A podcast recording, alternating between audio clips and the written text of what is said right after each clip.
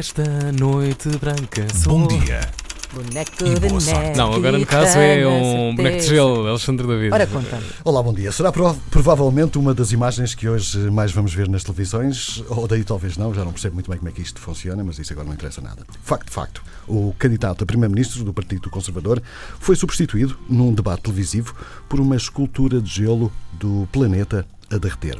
Aconteceu durante um debate na cadeia britânica Channel 4. O debate era sobre alterações climáticas, claro. Foram convidados todos os principais líderes partidários. Boris Johnson foi convidado, mas decidiu não aparecer e o canal de TV não esteve com panos quentes e decidiu colocar no seu lugar uma estátua de gelo que foi derretendo Tá durante certo. o debate. Aliás, havia duas estátuas de gelo durante este debate, uma no lugar do atual Primeiro-Ministro, a outra no lugar de Nigel Farage, o líder do partido que quer a saída da União Europeia.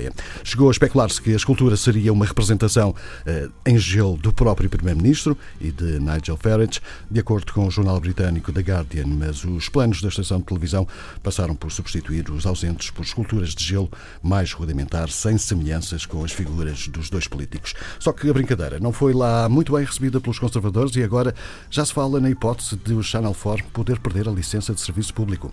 O jornal britânico The Guardian cita mesmo uma fonte do partido eh, que confirmou que a licença de serviço público de difusão da estação, que termina em 2024, pode ser revista se eles ganharem as eleições. A confirmação surge depois de um rumor lançado nesse sentido pelo site BuzzFeed News, que avançou que os Tories, nome para conservadores britânicos, tencionavam perceber se a licença poderia estar melhor orientada para servir o público da melhor maneira possível. A própria dimensão pública da estação e a sua existência estão previstas na lei britânica, mas a legislação pode ser alterada pelo Parlamento. A recusa de Boris Johnson em participar parece inserir-se numa estratégia do ainda Primeiro-Ministro e candidato às eleições do próximo dia 12 de se expor o mínimo possível em entrevistas e debates. Eh, eh, Johnson, por exemplo, é o único líder que ainda não acordou com a estação pública britânica BBC uma data para uma entrevista com Andrew Neil, uma das figuras mais temidas pela dureza em entrevistas políticas.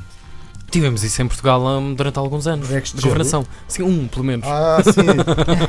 Aquele boneco de gelo. Foi, foi Primeiro-Ministro, não vou dizer não. Foi Primeiro-Ministro, Ah. Presidente da. República. República. sim, sim. Está bem, ok. Ali com ganho de nos anos 90. Votaste Obrigado, Alexandre. David. Eu? Votaste.